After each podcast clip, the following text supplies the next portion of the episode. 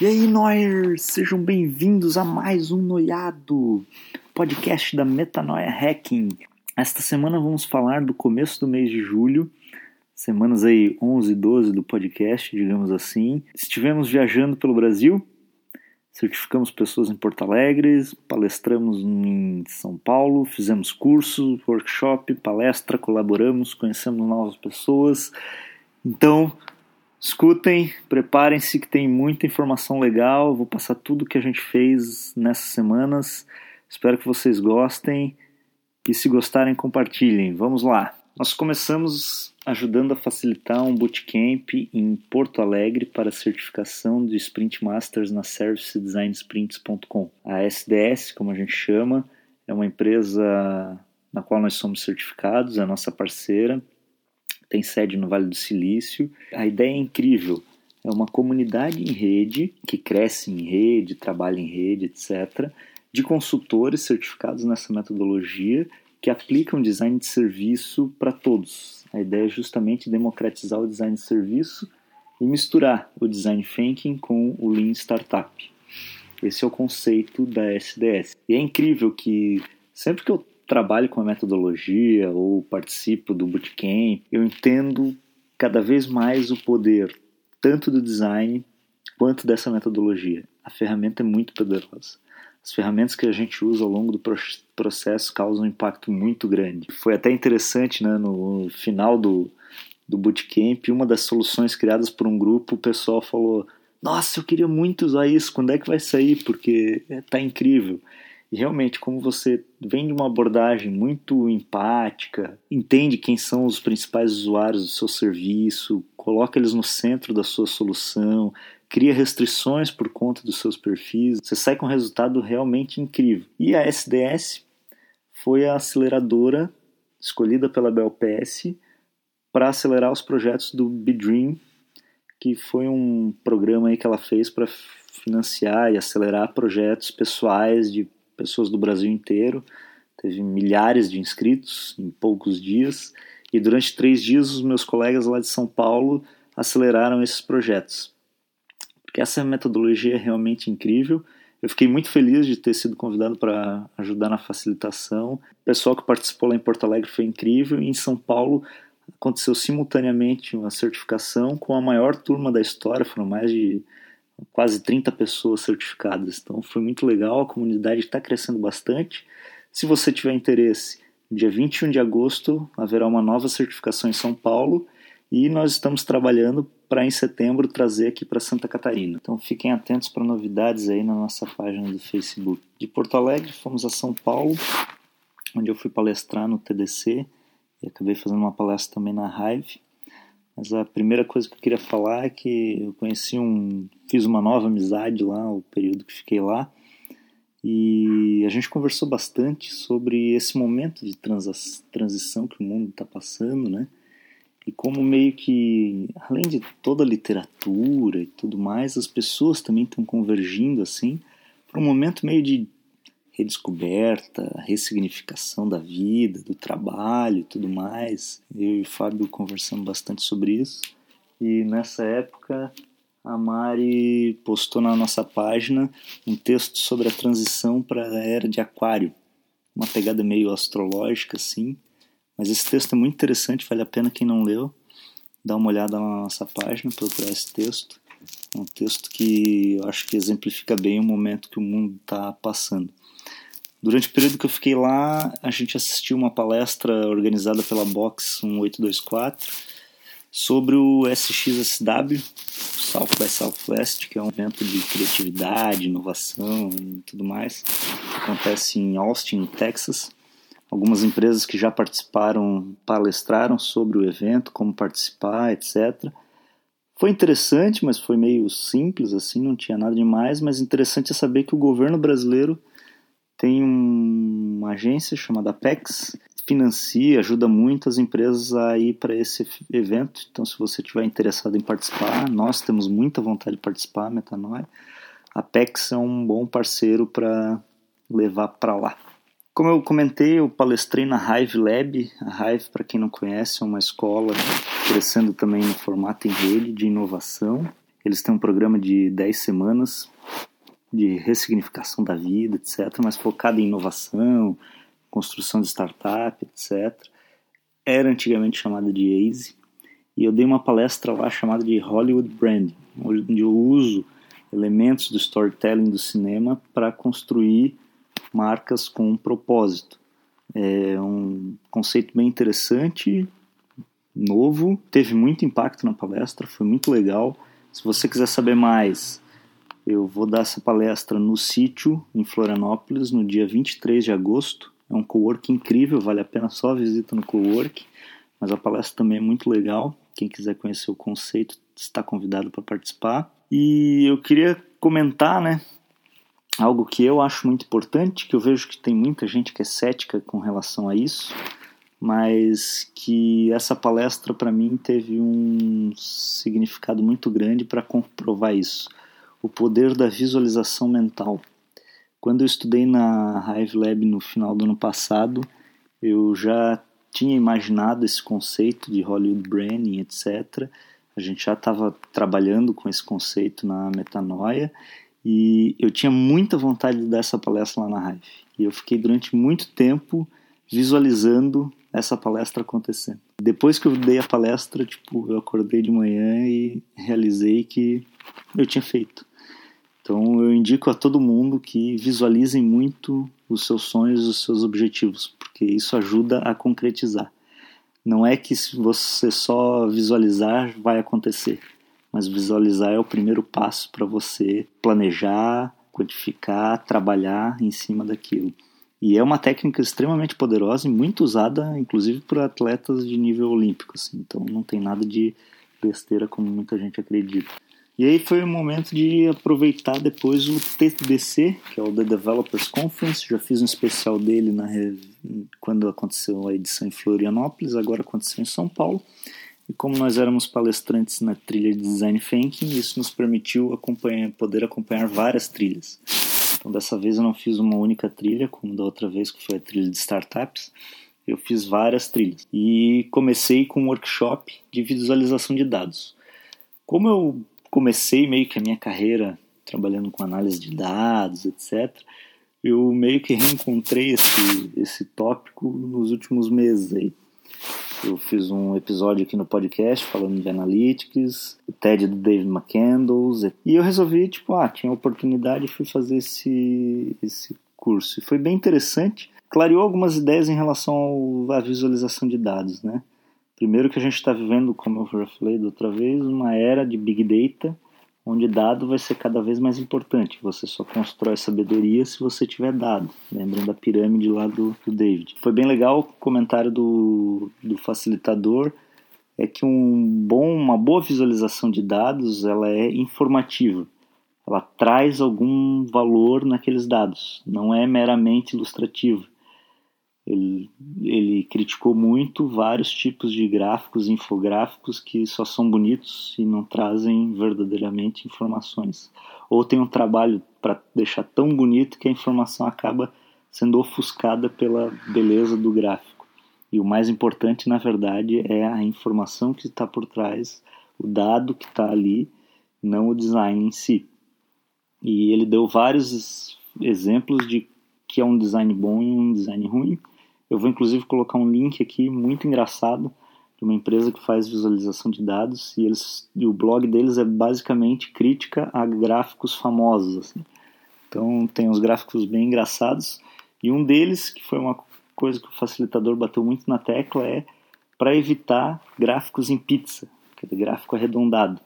E a pizza engana muito, às vezes tu não sabe se está considerando o ângulo, a área da fatia da pizza a, o comprimento da linha circular da pizza. Então, o gráfico pizza e todos os gráficos radiais, na verdade, angulares, é bom evitar, porque eles não, não deixam muito claro a informação que você está extraindo dali. Ele mostrou o gráfico do Charles Minard sobre a invasão da, da, do exército de Napoleão na Rússia que é considerado o melhor gráfico de todos os tempos, porque ele conta uma história através de gráfico e é realmente incrível. Procurem, eu vou colocar um link aqui com as imagens no, no Google.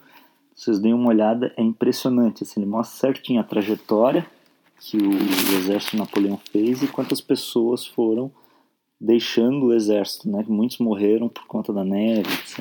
Então é um gráfico muito interessante. E eu ultimamente tinha usado um, basicamente só Excel para fazer gráfico, mas hoje existem dezenas de ferramentas muito mais poderosas que o Excel. O Excel até atualizou na versão 2016 para oferecer novos gráficos, gráficos mais modernos, mas ele ainda não é muito fraco em gráfico interativo. E existem várias ferramentas interessantes. O Tableau, eu acredito que é o maior software hoje de visualização de dados. É um site, é um software muito interessante, só que é muito caro. Mas ele tem uma versão gratuita com várias restrições, chamada Public Tableau. É bem interessante. Claro, hoje, quando se fala em gráfico, o bambambam bam, bam do momento é D3.js, JavaScript, então precisa entender muito bem de programação, de JavaScript é bem pesado. Tem um curso no Udacity, que faz parte do Nano Degree de analista de dados. Parece interessante, mas tem que manjar muito bem de programação. Mas o, o facilitador mostrou alguns gráficos que ele fez com D3 que são simplesmente alucinantes, assim. Você simplesmente não tem limitação nenhuma, sabe? Então é muito interessante. Já falei da outra vez, dado é cada vez mais importante. As grandes empresas do futuro baseiam-se basicamente em informação, em dados. O trabalho do Uber, por exemplo, é um trabalho de extração de dados.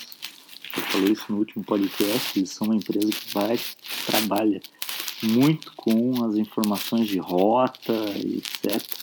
Então, dado está cada vez mais importante. A gente vive na era da informação, a internet está aí construindo petabytes de informação todo, todo ano, então trabalhar com dados e ter uma boa visualização de dados é o futuro.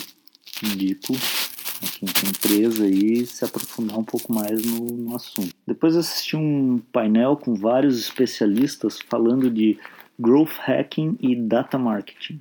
Growth hacking é uma nomenclatura aí do marketing para dizer você crescer muito rápido, né? Basicamente conseguir viralizar suas campanhas de marketing, etc. E data marketing é o marketing baseado em dados. Então tem muita correlação com o workshop que eu participei. Queria deixar três insights para vocês que eu tive desse painel.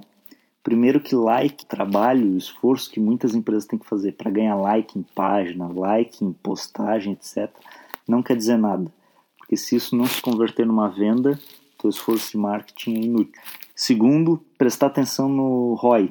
Muitas empresas não trabalham com ROI, não têm prestado atenção no ROI no seu marketing. Como era de data marketing, painel, eles bateram muito nessa tecla. Quais são as informações que você está tirando e quais são os dados que você está usando para validar as suas campanhas, o seu trabalho, o seu esforço de marketing. Não adianta você fazer um mega investimento, conseguir milhares de curtidas, mas não ter nenhum retorno em venda. Isso aí não é ROI. A? ROI tem que ter retorno financeiro direto. Se gastou, você tem que receber de volta. E aí eu peço atenção para o ROI no seguinte sentido: a gente tem pensado muito sobre qual vai ser o futuro do marketing. Esse é o terceiro insight. Qual é o futuro do marketing? Será que o futuro do marketing é só fazer uma campanha e ver o ROI que a campanha dá?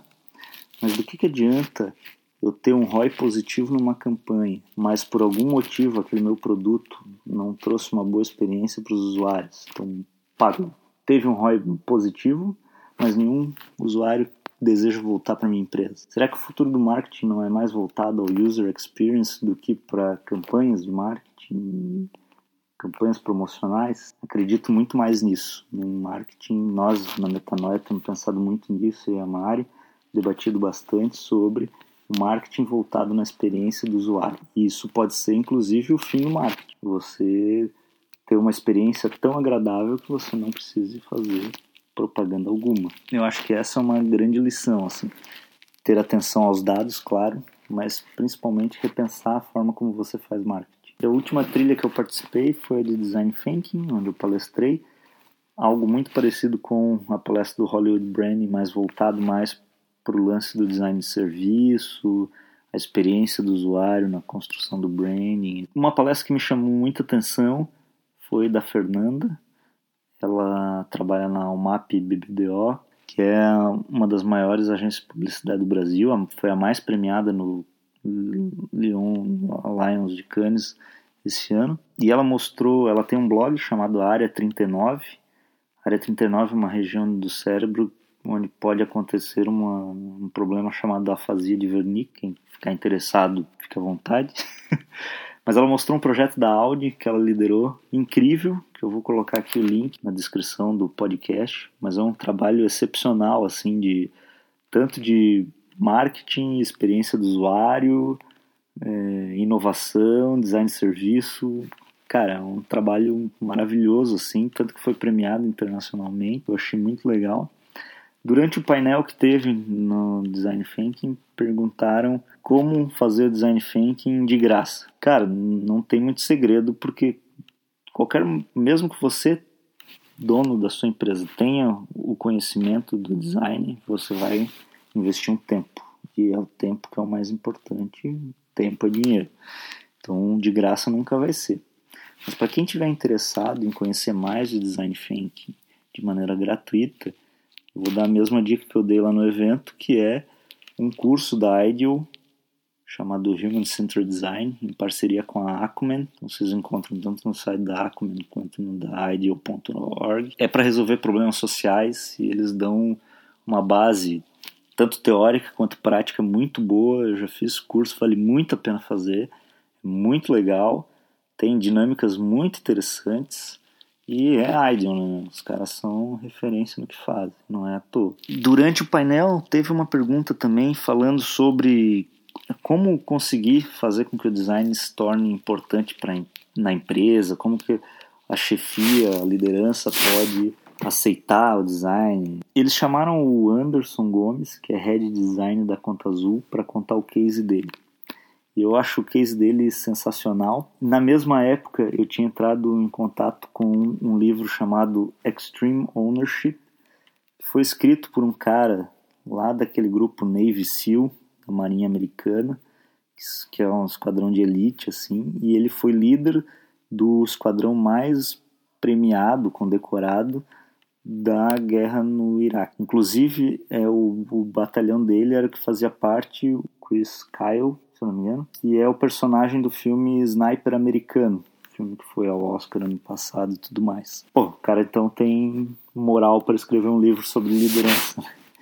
E ele fala de um conceito muito interessante chamado leading up, liderar para cima, porque muita gente reclama assim que não que não tem espaço, que não tem autonomia, que não tem liberdade, etc.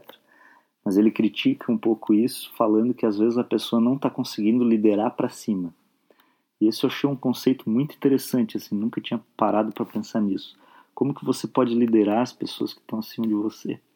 Uma das coisas que ele fala é sobre a importância de você deixar bem claro a sua necessidade, o que às vezes demanda uma clareza até criativa. Como que você vai levar como que você, o que você precisa e como que você vai levar isso de maneira criativa ou impactante para cima, para que a sua gerência, hierarquia, etc., aceita aquilo que você precisa fazer. E o caso do Anderson é incrível. No começo da Conta Azul, ele era um dos únicos designers lá, foi funcionário número 2 da empresa, e o pessoal não estava muito crente nesse lance de user experience, é, usabilidade, etc. E aí ele fez uma sessão de cinema com pipoca, refrigerante, as cabelinhas tudo alinhadas, assim, para os fundadores. E se eu não me engano foi algo mais ou menos assim. Ele colocou na tela é, cenas de usuários não se dando bem com a plataforma, de gente atendendo no call center reclamação, etc. E o exercício que eles tinham que fazer depois era colocar os post-its e tal e entenderem os problemas tal e reagirem com o design. Então foi uma maneira extremamente criativa que ele fez para usar o conceito do leading up. Ele conseguiu liderar para cima, mesmo não tendo tendo pessoas acima dele, uma hierarquia acima, ele conseguiu liderar essas pessoas para o resultado que ele queria. Eu acho que às vezes muito, muito do que falta nas empresas, ou do que as pessoas reclamam, é isso: ter a capacidade de liderar também para cima. Essa é uma grande sacada. O, o autor do livro ele dá exemplos da guerra, assim, como que você tem que deixar claro é, a prioridade da sua operação. Que na guerra é um caso muito mais complexo, né? além de ter vidas, às vezes tem uma prioridade muito maior de uma outra equipe. Então você simplesmente não tem que fazer. Mas eu achei muito interessante o conceito e muito legal o case, extremamente criativo do Anderson, que eu espero que funcione como inspiração para vocês. Finalizando esse tempo em São Paulo, tive a oportunidade de conhecer e trabalhar um dia no Google Campus. O Google Campus é um projeto que o Google tem ao redor do mundo, se eu não me engano hoje está em seis ou sete cidades. É um espaço coworking onde eles têm algumas startups em residência e uma área aberta para quem quiser trabalhar. É incrível, são oito andares, um auditório excepcional no térreo e é extremamente Google, extremamente não burocrático, extremamente do futuro. Você simplesmente faz um cadastro no site, chega lá no dia, você ganha um crachá que é o que você vai usar pro resto da vida e pronto. As portas estão abertas para você, o Wi-Fi está liberado, tem mesa de sinuca, ping-pong, pebolim, tem um café. E aí foi muito interessante. Lá eu conheci um aplicativo chamado Beer or Coffee. Eu indico para vocês. É um aplicativo de network. Você baixa o aplicativo, parece um Tinder, tem pessoas perto do lugar onde você está. Você pode convidar essa pessoa para tomar um café ou uma cerveja para vocês fazerem um networking, desenvolverem um contato. É muito legal, o espaço vale muito a pena conhecer. É um modelo de negócio, claro que hoje a maior parte dele é gratuito e isso faz com que ele seja muito exponencial. Né? Em pouco tempo que está operando, ele já tem mais de 30 mil inscritos no site. O que acaba complicando um pouco, porque naquele dia foi muito difícil achar lugar para trabalhar, a gente teve que acabar trabalhando lá de fora, uma área aberta, cinco meses e tal, então a gente foi no Google, mas trabalhou para fora. mas vale muito a pena a visita quem tiver por São Paulo e precisar trabalhar também. Por último, eu gostaria de deixar o meu testemunho sobre usar o Uber. Cara, o Uber é incrível e tem um dos melhores conceitos de stakeholder experience que eu conheço. Eu acho que isso é até meio novo assim. O Uber tem um olhar muito holístico sobre o seu serviço. Tudo que acontece no Uber parece perfeito, assim, parece mágica. Lá em Porto Alegre, os, os motoristas conversavam com a gente e eles falaram que lá é ainda é proibido e a polícia está fechando o cerco em cima deles. Quando eles são o carro é apreendido, eles têm que pagar uma multa de 7 mil reais e o carro ainda fica 30 dias preso. Cara, o Uber paga 7 mil reais da multa e ainda calcula a média que esse motorista tem faturado e paga ele nessa média para que durante os 30 dias que o carro dele está parado ele não fique desamparado. Então é realmente incrível, assim, eles estão pensando em todo, holisticamente assim, no negócio. É muito interessante. Eu peguei o pool em São Paulo várias vezes, troquei um monte de contato. Até teve um pool que foi muito engraçado, era tipo o pool da startup que a gente, Metanoia, trabalha acelerando projetos de startup. Entrou uma carona que trabalhava com data science em startups e o motorista tinha acabado de ganhar um, um programa de aceleração da Aceleratec com uma startup. Então foi muito interessante, assim, vale muito a pena, tá muito barato. Se você tá em dois já vale a pena porque fica praticamente o preço do metrô. Em três ou quatro então fica ridículo. E é muito mais barato que táxi, infinitamente mais. E é um modelo que vai é, existindo. Com certeza o táxi vai acabar. Agora em Nova York eles estão até mais barato que o metrô. Então esse é o modelo do futuro, já é o modelo do presente, mas é o modelo que vai, vai ser o modelo que vai ficar no transporte em pessoas. Pessoal, é isso. Espero que tenham gostado aí. Teve muito aprendizado essa semana. Essas semanas que a gente passou viajando foram incríveis. E preparem-se que tem muito mais noiado aí que estão no forno. Aguardem novidades. Hashtag vamos juntos.